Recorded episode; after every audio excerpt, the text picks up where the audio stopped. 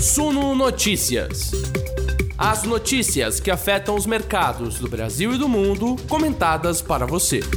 Terça-feira, 8 de novembro de 2022, finalmente começamos a conhecer os nomes da equipe de transição de Lula. O mercado foi reagindo ao longo do pregão de hoje e você tem nomes ali mais alinhados ao liberalismo econômico, mas também tem nomes de conhecidos heterodoxos. Você vai entender as reações do mercado e saber um pouco mais sobre esses nomes, especialmente aqueles que vão fazer parte da equipe de transição na área da economia nessa nossa live aqui das 19 horas. Vai também conhecer as visões de gestores importantes, como por exemplo o Rogério Xavier da SPX sobre o Brasil. Ele diz que do ponto de vista do gringo, a bolsa brasileira tá de graça, tá super barata. Tem também a avaliação do Luiz Stuhlberger na sua carta ali do fundo da Verde Asset sobre a PEC da transição então, segundo ele, essa PEC está virando um trenzinho da alegria, está cabendo qualquer coisa. É risco fiscal, é política mexendo com as expectativas dos preços, e além disso tudo, tem a temporada de balanços pegando fogo, movimentando o noticiário.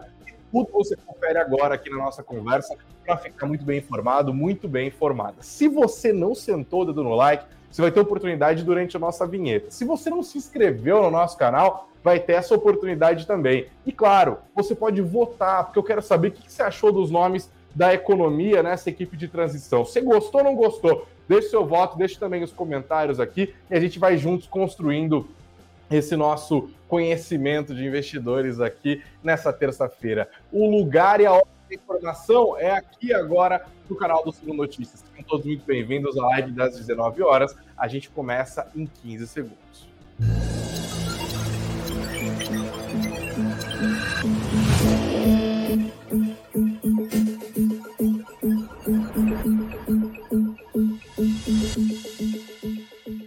É, como disse aqui o Gerson Viana, ressuscitaram Guido Mantega. O mercado hoje reagiu ao nome de Guido Mantega, que estará na equipe de transição, mas pelo menos não vai estar ali na turma da economia. A gente já começa a nossa live falando sobre isso, mas antes eu deixo meu boa noite para você que está junto com a gente aqui. Muito obrigado, Nancy Utida, de todos os dias. O Marlon Washington, que está falando aqui é, que o Ibovespa está se recuperando e perguntando se o mercado já está botando no preço o Haddad fora do Ministério da Economia. Vai saber, Marlon, é muita especulação, não tem como saber. Boa noite para o Givanildo, para o Felipe Queiroz, para o Dorival Moraes, que está junto com a gente, para o Lierte Santos, para o Thierry Bispo, que ficou fora um tempo. Ô, Thierry, o que, que você fez? Você tirou férias do Suno Notícias, cara? Seja bem-vindo de volta. Diz para a gente aqui por que, que você estava fora. Obrigado para Lorena Fernandes, para Kathleen Rocha, que estava reclamando aqui, falando que demora. Chegamos, Kathleen. Obrigado. Vou encarar essa sua ansiedade aqui como um elogio à qualidade do nosso conteúdo produzido. Obrigado também a Patrícia Lopes, que já disse que já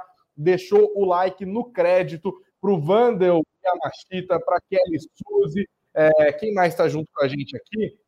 O José Cardoso, o Bruno Siqueira vão chegando. Gente, muito obrigado a todos vocês pela participação, pelos comentários e pelo engajamento, óbvio, aqui na nossa live. É isso, gente. Saíram os primeiros nomes da equipe de transição. Eu vou relembrar para vocês: esse processo de equipe de transição existe de maneira legal, inclusive desde 2002 quando houve a transição do governo Fernando Henrique Cardoso para o governo Luiz Inácio Lula da Silva, um. Agora a gente está vendo a transição de Jair Bolsonaro para Lula 3. Muita coisa mudou desde então, mas alguns nomes nem tanto vão se repetindo. O mercado esperava com muita ansiedade a divulgação dos nomes, especialmente da equipe de economia. Como que funciona essa lei? Né? Ela foi instituída lá em 2002, como eu disse, no finzinho, né, nos estertores do governo Henrique Cardoso, e ela diz que o presidente eleito tem o poder de nomear 50 funcionários que vão ser pagos. Você tem um orçamento separado ali é, dentro do orçamento do ano, nesse ano são um pouco mais de 3 milhões de reais, 50 funcionários que são pagos, que vão fazer a burocracia ali, né? A transição de um governo para outro governo. Mas esses são os remunerados. Os funcionários que não são remunerados podem ser muitos mais. E é bem comum que essas equipes de transição sejam formadas por centenas de pessoas. A equipe de transição do governo Temer para o governo Bolsonaro, inclusive, tinha mais de 200 pessoas. E essa equipe ela é muito importante porque os investidores vão olhando para a carinha do governo que está se desenhando. Tem nada de obrigatório, tá? Não é porque está na equipe de transição que vai fazer parte do governo. Não mesmo, não necessariamente a história já nos mostra isso. Mas, claro, os nomes empoderados nessa equipe de transição tendem a ser nomes também empoderados quando do governo. E é por isso que o mercado ficou tão ansioso com a divulgação dos nomes e tão ansioso com as especulações. A gente ainda não tem e eu já entrego isso para vocês desde cara. A gente não tem o nome de quem vai ser o comandante do Ministério da Economia, que deve voltar a se chamar Ministério da Fazenda. A gente não tem nomes definidos para os outros ministérios cidades. A gente não sabe nem quais são os ministérios que serão criados, e vai ser uma quantidade bem razoável. A gente deve passar de novo da lista ali dos 30 ministérios, porque Lula tem que, inclusive, acomodar interesses daquela que até o momento é a maior aliança partidária, a eleger um presidente da República desde a redemocratização, mais de 10 partidos. É interesse que não acaba mais. Lula vai ter que botar vários pratinhos para rodar ao mesmo tempo, vai ter que rolar muita indicação ali e por isso as ansiedades devem continuar também nas próximas semanas. Mas vamos aos fatos, vamos aos nomes que se deram a conhecer nessa terça-feira pela boca de Geraldo Alckmin, ex-governador do estado de São Paulo, vice-presidente eleito e coordenador dessa equipe de transição, e também pela boca da presidente nacional do PT, deputada federal pelo Paraná, Gleisi Hoffmann. Bom, vamos falar aqui, claro, do Ministério da Economia. Eu vou destacar essa matéria que eu estava dando uma olhada nos didatismos das matérias. Essa matéria da Folha me pareceu a mais didática até o momento, falando das escolhas de Lula para a equipe de transição quanto à economia. Lula escolhe Barbosa, Pércio, Lara Rezende e Melo para comandar a transição. Olha só como ele tem que acomodar interesses diferentes e como as dúvidas sobre como será feita a condução da economia no governo Lula vão persistir por mais algum tempo. Olha só. O presidente eleito Luiz Inácio Lula da Silva definiu que o comando de sua equipe de transição na área econômica vai ficar com Pedro Arida, André Lara Rezende, Nelson Barbosa e Guilherme Melo. É... Com isso, Lula opta por uma divisão da área entre dois economistas com histórico liberal, isto é, Pércio Arida e André Lara Rezende, que são os pais do Plano Real, inclusive, e dois representantes diretos do partido, de uma linha mais heterodoxa, mais intervencionista na economia, a saber, Nelson Barbosa e Guilherme Melo, que defendem a flexibilização de certas regras, como o teto de gastos, para atender principalmente as demandas sociais. E além desses nomes, o Alckmin chamou Guido Mantega. Quando surgiu, ainda na época do boato ali, durante a tarde de hoje, fiz da manhã, começo da tarde, o nome de Guido Mantega, o mercado estava até vendo a bolsa subir ali, pum, a bolsa perdeu o ritmo imediatamente ali, flertou com o terreno negativo. Aí o mercado olhou de novo para os nomes de Arida e André Lara Rezende, que já eram conhecidos, inclusive, e acabou encontrando algum espaço para uma valorização, especialmente depois do tombaço de ontem, também com o mercado especulando sobre quem vai comandar a economia. Ontem, o nome de Fernando Haddad, ex-prefeito de São Paulo, ganhou força. O mercado não gostou nada, torceu o nariz, a bolsa desabou, apagou boa parte dos ganhos acumulados na semana passada. Hoje a gente teve um espacinho, eu já vou falar um pouquinho mais de Bovespa. Mas tá, Guido Mantega, ele tá nessa equipe econômica da equipe de transição? Não está. O, o, inclusive, o Geraldo Alckmin falou sobre isso, está aqui na frase, mas eu fui anotar, fui ver exatamente a frase. Ele disse o seguinte: Guido Mantega deve participar, Alckmin dizendo. Teremos outros conselhos técnicos e ele irá participar. É muito importante a sua participação. Contamos com a sua experiência. Foi isso que declarou hoje o Geraldo Alckmin. Por que, que, o mercado fica tão preocupado com essa história do Guido Mantega? Guido Mantega, ele foi o ministro da, da Economia, no caso, o ministro da Fazenda, dos governos Dilma Rousseff e também do finzinho do governo Lula. Se você lembrar, gente, eu tenho recuperado um pouco de história aqui nas nossas últimas lives, e eu acho que isso cabe também nessa transmissão de hoje. Lula, quando assumiu a presidência da República, havia muito questionamento no mercado, lá em 2002, sobre como seria esse primeiro governo do PT. O mercado temia aquele Lula de 1989, né? Mais radical. O PT é um partido com uma formação histórica é, é, atendeu exatamente ao credo. Ixi, vocês estão me ouvindo? Ah, voltou a internet deu um, engasguinho aqui. Eles nunca aderiram ao credo marxista, nunca se filiaram exatamente a algum movimento de internacional é, socialista, nem a primeira, nem a segunda, nem a terceira, nem a quarta, não fizeram nada disso. Mas, claro, o PT congrega em si muitos movimentos de esquerda e muitos debates acontecem dentro do partido. A questão era, sendo um partido que acaba abarcando vários movimentos de esquerda diferentes, em 2002, como seria a condução econômica? Pensa que agora a gente ainda tem um histórico, né? e esse histórico também é misto. Mas em 2002 não se sabia nada, e por isso o dólar disparou, gringo saiu é, correndo atrás de dólar. Aqui no Brasil a situação não foi diferente, uma preocupação econômica enorme, a inflação foi lá nas alturas. E aí Lula fez o quê? A cartinha ao povo brasileiro. Essa carta em que ele reafirmava o compromisso com os princípios econômicos, macroeconômicos e monetários instituídos pelo governo de Fernando Henrique Cardoso, né, nos seus oito anos ali, dois mandatos de Fernando Henrique. Inclusive, é, o, o, câmbio solto, né, não tinha aquele controle cambial, também superávit primário, regime de metas, e aí ele colocou Antônio Palocci na fazenda, um político que havia sido prefeito da cidade paulista de Ribeirão Preto, uma importante cidade aqui, inclusive em termos econômicos, cidade muito rica aqui no interior, muito ligada ao agro, um político hábil, e eles chamaram vários quadros técnicos importantes para a economia, como, por exemplo, hoje o conhecidíssimo Marcos Lisboa, que é o presidente do INSPER, está deixando o cargo é, agora, inclusive.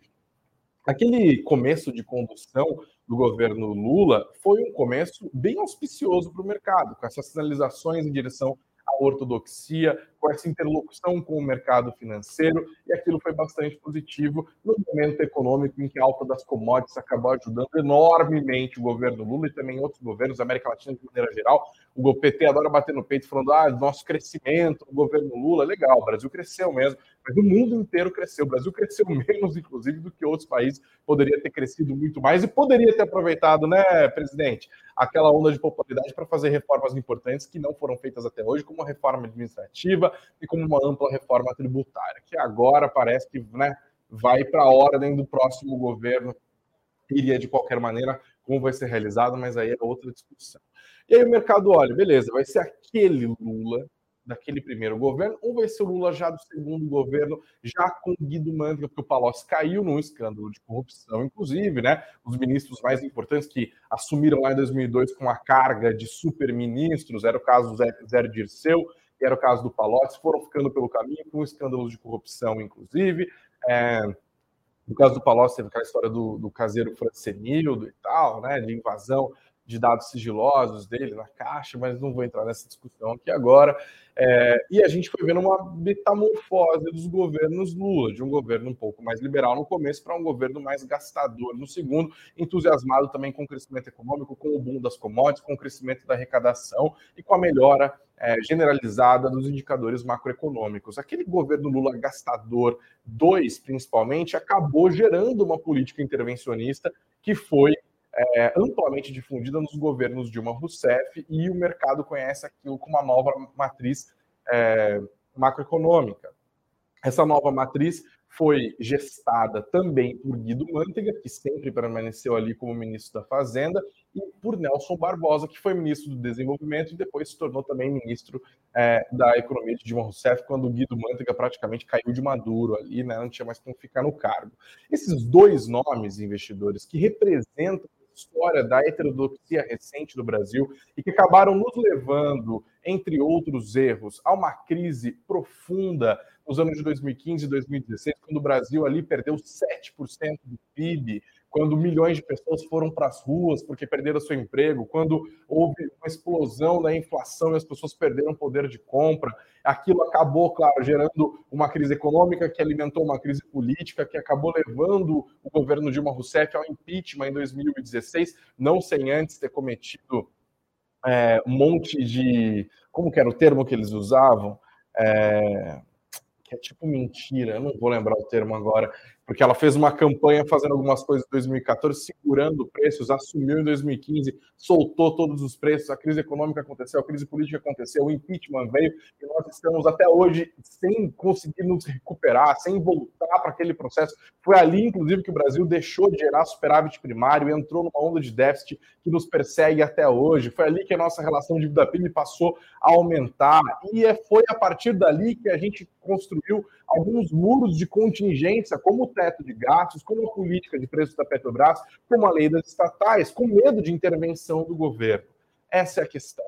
Lula junta na equipe de transição, dois nomes importantes para a história do liberalismo brasileiro e que são os pais daquele projeto econômico, que talvez tenha sido o projeto econômico mais importante já construído na nossa história, o Plano Real, que moralizou as contas e que deu credibilidade para o nosso sistema monetário, que permitiu que nós nos tornássemos um país é, um pouco mais organizado financeiramente, e dois nomes que o mercado trata com muita reticência Guido Mantega e Nelson Barbosa. Esses nomes estão na equipe de Lula na transição agora. É, e no caso do Guido Mantega, ele não está na equipe econômica, mas, como disse o Geraldo Alckmin, ah, ele é um cara experiente nas tratativas políticas ali, vamos trazer, ele é importante. Mas, claro, Lula espertamente não coloca Guido Mantega na equipe econômica, porque sabe que a reação do mercado seria trágica, seria tenebrosa, o mercado hoje, inclusive, preferiu olhar para esses nomes. E temos um outro nome aqui, é, além do Drelar Rezende, do Pércio Arida e do Nelson Barbosa, de Guilherme Melo. Esse é um economista mais jovem da Unicamp, também heterodoxo, com quadro histórico é, do PT ligado à Fundação Perseu Abramo, que é a fundação que desenha políticas públicas que conduz vários tipos de estudos feitos pelo PT, estudos super interessantes, inclusive, não só econômicos, mas de comportamento político e tal. É, ele ganhou proeminência nos últimos anos, se tornou uma voz que meio que fala em nome do PT, embora isso nunca tenha acontecido de maneira oficial, mas foi ganhando influência dentro do partido e deve influenciar não só a equipe de transição, mas provavelmente também o próximo governo. Por isso, as dúvidas permanecem nas cabeças dos investidores. Eu vou até trazer aqui aproveitando essa carona da matéria da Folha, o resuminho sobre quem são esses quatro nomes da equipe de transição, para você conhecer e não perder nenhum detalhe sempre. É, eu vou aproveitar dessa apuração deles aqui. Bom, primeiro, Pércio Arida, que inclusive a gente já sabia estaria nessa equipe, né? A imprensa já tinha vazado o convite dele. Ele foi um nome muito importante, chegou a ser cotado como nome de Lula para o Ministério da Economia. Está descartado? Tecnicamente não está descartado, mas perdeu força o nome dele nas últimas bolsas de aposta. Ele é um dos pais do Plano Real, como eu disse, é, que acabou com o cenário de hiperinflação ali entre os governos Itamar Franco e Fernando Henrique Cardoso, graduado em economia pela Universidade de São Paulo, foi presidente do BNDES e do Banco Central no governo Fernando Henrique Cardoso. André Lara Rezende, também a equipe que gerou o plano real ali, apoiou Lula. Ele não deve ter cargo de gestão, mas pode ser indicado, segundo a apuração de jornalistas, para representar o Brasil em algum organismo internacional, como o Banco Mundial ou o Fundo Monetário Internacional, ou mesmo atuar como um formulador de políticas públicas. Ele tem um perfil, especialmente nos últimos anos, mais acadêmico, né? Inclusive muito criticado por vários economistas por ser um defensor, entre aspas, né, da moderna teoria monetária, que basicamente defenderia que a produção de dinheiro não geraria inflação. Não é tão simples assim. O debate ele é bem mais profundo do que isso. Não é necessariamente o Delara Rezende um defensor dessa, é, dessa polêmica, mas ele é um dos caras que difundiu o debate sobre essa política monetária nos últimos anos, especialmente olhando para o que aconteceu lá em 2008, quando os bancos centrais tiveram uma participação muito ativa nas economias, com medidas anticíclicas nunca antes vistas. Nós vimos boa parte dessas medidas sendo repetidas agora na crise do, desde 2020 causado pela pandemia, como quantitative easing. Eu não vou entrar nessa discussão aqui, porque ela é chata pra caramba e não é isso que você quer saber quando você vem na nossa live. Enfim, mas ainda assim ele está do lado dos economistas liberais, a gente pode considerar dessa maneira. Nelson Barbosa foi ministro da Fazenda, como eu disse, e ministro do Planejamento nos governos Dilma Rousseff. Ele sim, segundo a apuração da Folha, deve ser uma voz relevante, sobretudo no debate sobre a regra fiscal que deve substituir o teto de gastos. Ele defende uma meta de despesas e essa defesa dele tem ganhado força dentro do PT nos últimos anos. Ele também é colunista é, da Folha. E por fim, o Guilherme Melo, que não tem experiência em governos anteriores, como eu disse, mas que na campanha de 2022 foi responsável por ser o porta-voz do partido em diferentes eventos e seminários econômicos, durante os quais exibiu com frequência uma visão próxima à de Lula olhando para essa equipe, o que, que o Alckmin restou a ele a fazer? Pluralidade, né? E foi isso que ele disse. Pluralidade de visões entre os economistas. Disse Alckmin. Não são visões opostas, são complementares. É importante você ter no grupo técnico visões que se complementam, que se somam. e é uma fase transitória para discutir, elaborar propostas, definir questões. Então, é isso. Vamos continuar acompanhando. O mercado olhou para esse movimento e encontrou um espaço para alguma recuperação depois das perdas de ontem. O Ibovespa acabou avançando 0,71%, 116.160 pontos, voltou para o nível dos 160. A maior parte dos ativos, você vê na sua tela aí, não sei se vocês estão vendo grande o suficiente, estão vendo agora, o Lucas me ajudou é, a maior parte dos ativos acabou terminando em alta. Mas o mercado não olhou só para essa equipe de transição. Fiz esse enorme preâmbulo aqui na nossa live, mas tem mais coisas, hein? Por exemplo, o Lauro Jardim publicou no jornal o Globo que a equipe de transição do Lula está querendo implementar uma nova política de preços para a Petrobras, de forma que haja uma variação no valor do combustível por região, e que isso passaria a valer já para o ano que vem. Segundo a apuração, que está aqui no nosso site também, está no suno.br barra notícias, suno.com.br barra notícias. O objetivo da proposta é substituir a atual paridade de preço internacional, que estabelece que no Brasil os preços dos combustíveis são igualados aos preços do petróleo lá fora, né, que varia conforme o próprio petróleo, e a cotação é feita em dólar, então também tem um impacto cambial ali. A ideia é acabar com essa política para que haja menor dependência em relação ao mercado internacional. A ideia da equipe de Lula na transição para o novo governo é colocar uma espécie de valor de referência que seria definido pela Agência Nacional de Petróleo. Essa medida, no entanto, deve ser adaptada por região. Eles devem fazer um mapeamento nos campos de influência nas refinarias do país e, a partir disso, será estimado um cálculo da quantidade de produção de combustíveis para cada refinaria, que terá como base o volume de importação necessário para aquela região e também a capacidade de instalação. O acordo, de acordo com essa fonte ouvida pelo jornal Globo, levando em consideração que os custos de importação não são os mesmos nas diferentes regiões do Brasil e também os locais em que as importações teriam uma fatia menor, o preço internacional seria mais alto também a composição do valor final cobrado das refinarias. Então, é uma maneira de você calcular os impostos, os custos dos combustíveis de maneira distintas por região a partir da demanda que aquela região tem, do quanto é refinado naquela própria região, o quanto é importado naquela própria região e quais são os custos de distribuição desses combustíveis. Isso tudo, segundo a apuração do Jornal Globo, não temos ainda nenhuma confirmação. Uma outra coisa que o mercado continua prestando atenção, ainda envolvendo a política, risco fiscal. O Lula pode, inclusive, usar uma decisão do Supremo Tribunal Federal para bancar o Auxílio Brasil de 600 reais em 2023, sem precisar de aprovação da proposta de emenda constitucional, que agora está sendo chamada de PEC da transição. Né? Segundo essa alternativa que está sendo discutida entre o ministro do STF e aliados de Lula, é uma quarta proposta apresentada na mesa da equipe de transição. Ela se baseia nessa decisão de 2021 do STF, quando a Suprema Corte obrigou o governo a pagar uma renda básica de cidadania com base na lei de 2004, cujo autor é o ex-senador é, Eduardo Suplicy e que nunca havia sido regulamentada. Mas, segundo vários jornais, inclusive Valor Econômico, Estadão e tal, o Lula teria decidido nesta terça-feira bancar mesmo uma PEC de transição. Há uma disputa aqui sobre como seria feita essa prorrogação do Auxílio Brasil de 600 reais, isso porque o governo Bolsonaro, quando passou a, o Auxílio Brasil de 400 para 600, fez com que isso acontecesse somente até o dia 31 de dezembro desse ano. Então, para o ano que vem, o próprio Bolsonaro também prometia né, manter em 600 reais. A gente já sabia que teria um furateto só para bancar essa história, independente de quem vencesse as eleições. Pelo jeito, o PT vai optar por tentar furar o teto de gastos de novo por meio de uma proposta de emenda à Constituição. Hoje, o Randolfo Rodrigues foi coordenador da campanha do Lula, senador da República pelo Amapá, né, da rede.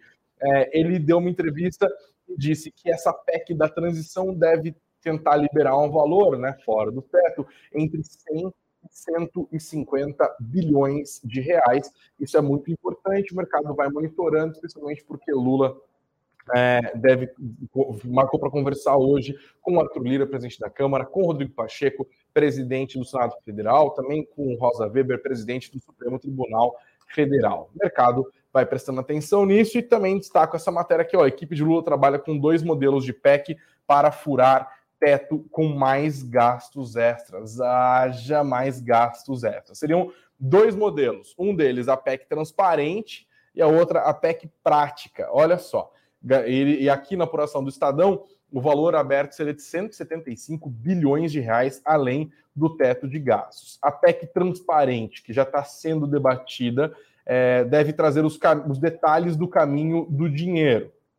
É, e a PEC é, acham que, inclusive, esse modelo é o modelo mais fácil, né? Porque ficaria definido exatamente o espaço do waiver ao ser concedido ao novo governo. O segundo modelo da PEC da transição, que seria a PEC prática, que eles estão apelidando, carimbaria apenas o Auxílio Brasil, trazendo todo o programa social para fora do teto. Então, nessa primeira PEC, você seria, teria um waiver só para o ano. Nessa segunda PEC, você pega o programa e tira ele da sujeição ao teto de gastos. Vamos ver qual, qual das propostas vai vencer, qual das propostas vai ser apresentada pela equipe de transição de Lula ao Congresso Nacional. O mercado se preocupa com isso e trago aqui para vocês a avaliação do Luiz Stuberger, da Verde Asset. Ele está preocupado com as sinalizações da equipe de Lula. Dá uma olhada nessa matéria aqui. Ó. O gestor Luiz Stuberger, sócio fundador da Verde Asset, é, e a equipe vem com preocupação as primeiras sinalizações e discussões fiscais da equipe do novo governo eleito. Eles escreveram na carta deles para os seus cotistas, abre aspas, a tal PEC da transição está se tornando mais um trem da alegria brasiliense de crescimento dos gastos descontrolado e a mídia já fala de mais de 200 bilhões de reais de gastos, algo completamente descabido para falar o mínimo. As cartas deles ali são sempre muito ferinas, né? E eu adoro ler, inclusive. Né? Eles continuaram na carta dizendo: essa espécie de la garantias foi Joe periga ter vida bastante curta se não for seguida de decisões e comportamento que há corrobore.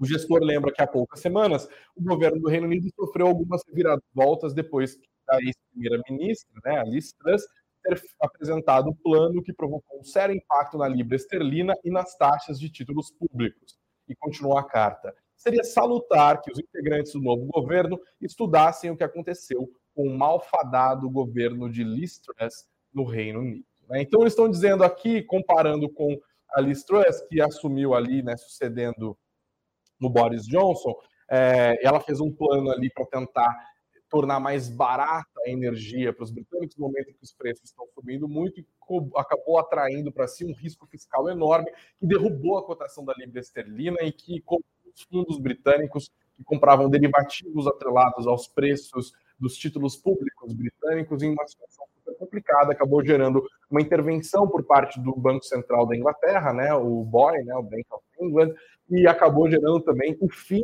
do governo de Liz Truss, que não durou nem 45 dias.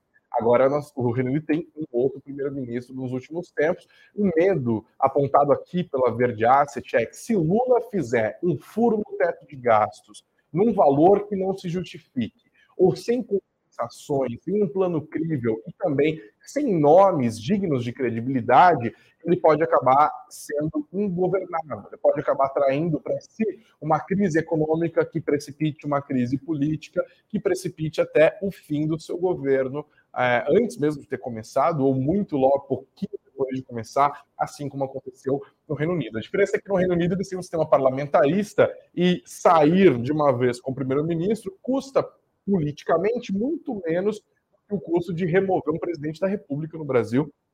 A gente sabe que impeachment custa caro demais, demora tempo demais e coloca o Brasil em situações econômicas e políticas bastante insustentáveis. Sofremos alguns traumas na nossa história, jovem história da nossa, da nossa democracia, que ressurgiu ali em 1989, né? 1985 de maneira indireta, de 1989 de maneira direta vamos acompanhar. Essa é a leitura do pessoal da Verde Asset, mas olha só, como tem opinião para tudo quanto é lado, tem também a avaliação do Rodrigo Xavier da SPX, gestora super importante, e na visão deles, nessa matéria da Juliana Imperial do Valor, o Brasil está de graça.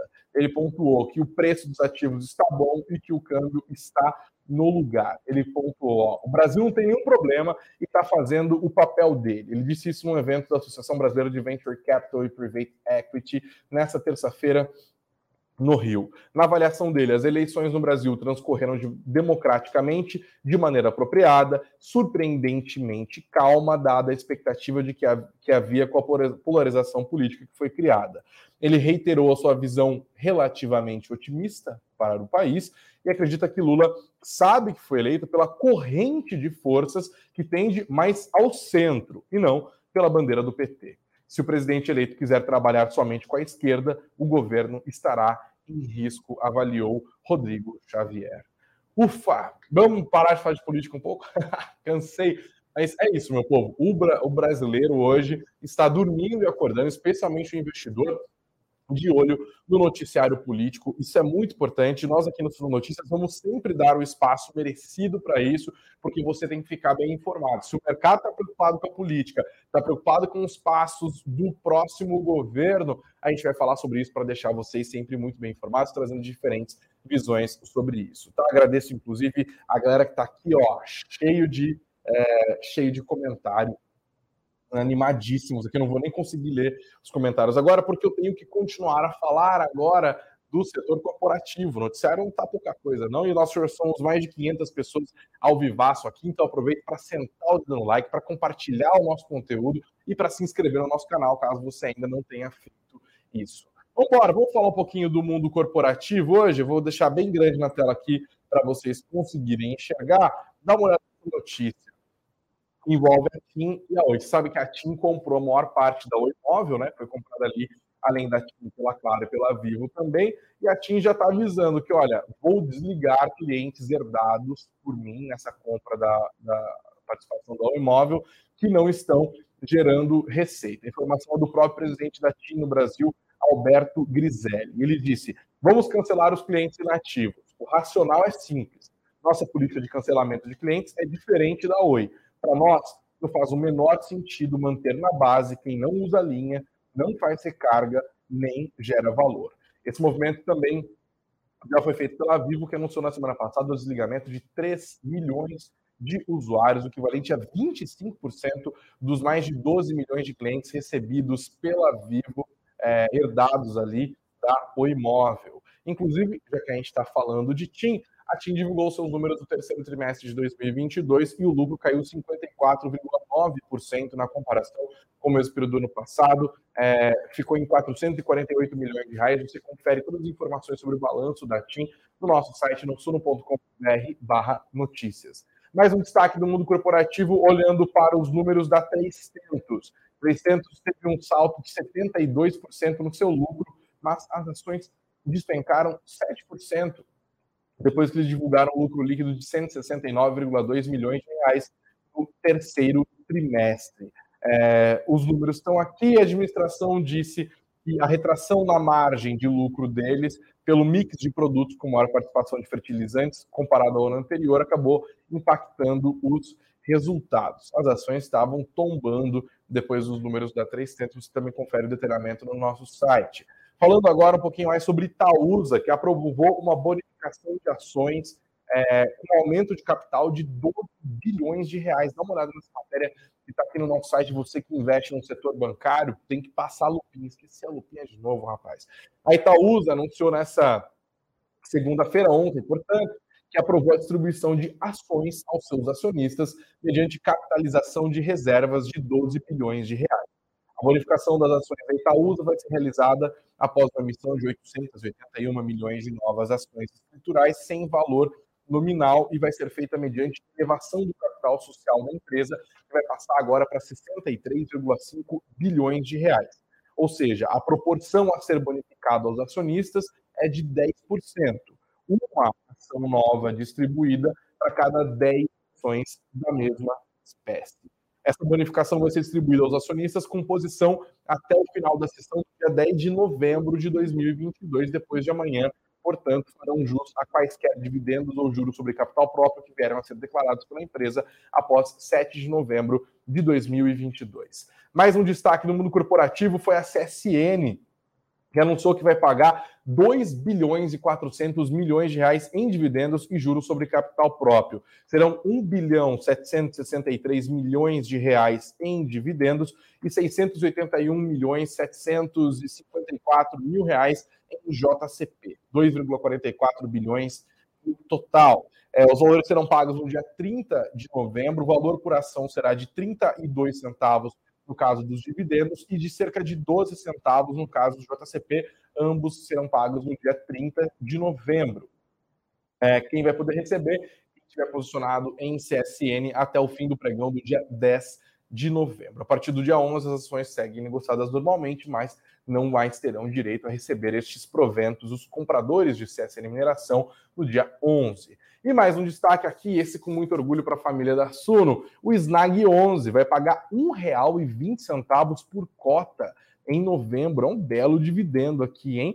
O Snag 11, para quem não conhece, é o nosso Fiagro em parceria com a Boa Safra, R$ 1,20 por dividendo. Os pagamentos serão feitos no dia 25 de novembro e essa distribuição de proventos é isenta de imposto de renda, como acontece com fundos imobiliários também. A mesma coisa vale para os Fiagros, tá? Esse é o terceiro anúncio de dividendos do fundo desde que ele foi criado. A remuneração é, foi de R$ 1,20 em, em outubro, 60 centavos em setembro, agora volta a ser de R$ 1,20. A data para o pagamento será o dia a data de limite ali, né? O corte será no dia 14. Quem adquirir, portanto, as cotas do Snag 11 no dia 15 já não vai terá direito a esses proventos que serão pagos no dia 25 de novembro. E olha, mais um destaque para vocês aqui, para a gente ficar de olho, é uma decisão da CVM sobre fundos que está gerando polêmica. Eu mesmo fiquei muito na dúvida aqui. Olha só essa matéria da Júlia Lilgoy do Valor, eu vou destacar para vocês. Uma alteração em uma norma para os fundos de ações ativos que buscam superar o Ibovespa atendeu a uma antiga demanda de alguns gestores mais importantes do país, mas diminuiu a transparência para os cotistas causou polêmica. A Comissão de Valores Mobiliários autorizou que esses fundos escondam as ações que compraram e em qual quantidade no site da autarquia por até seis meses.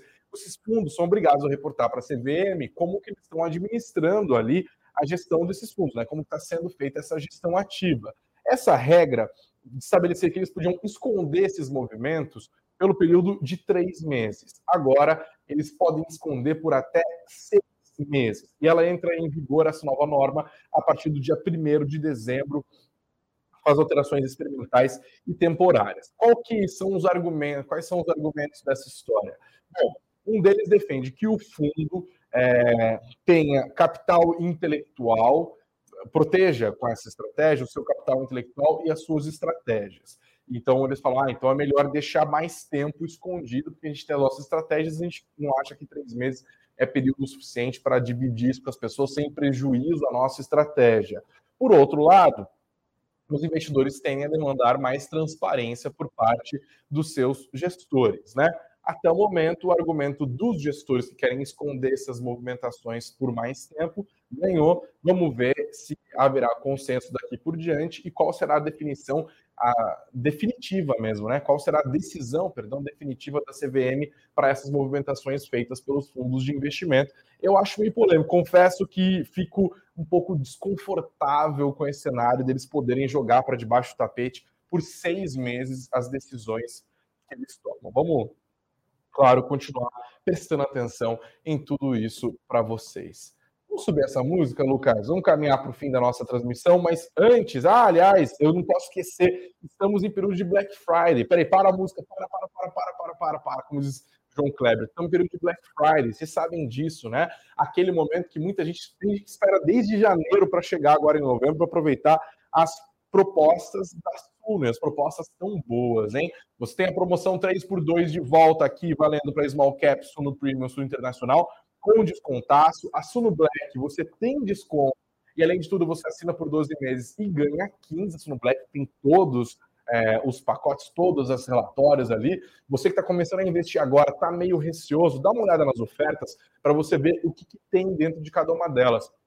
Eu, particularmente, não acho que faz sentido nenhum a pessoa começar a investir com base em informação de YouTube, com um grupo de WhatsApp, de Telegram pague uma quantia módica que cabe no seu bolso, entenda qual é o seu perfil como investidor tenha carteiras recomendadas pelos nossos especialistas, tem acesso aos plantões tira dúvida para você poder fazer isso em paz, inclusive. A Suno não tem essa, inclusive, de esconder nada, tem transparência completa, tem um monte de outros lugares por aí que eles têm carteira recomendada, eles tiram um ativo de desempenho ruim e não comunicam nenhum dos dos seus assinantes, a Suno não faz isso porque transparência está no nosso DNA. Então dá uma olhada nas ofertas. O link está aqui na descrição para vocês no nosso vídeo. Está na descrição também das plataformas de áudio pelas quais vocês acessam o nosso conteúdo. Não percam a Black Friday, tá rolando promoções exclusivas aqui. Dá uma olhadinha, tenho certeza que vai te ajudar de alguma maneira ou outra. Agora sim, eu peço para o Lucas trazer de novo,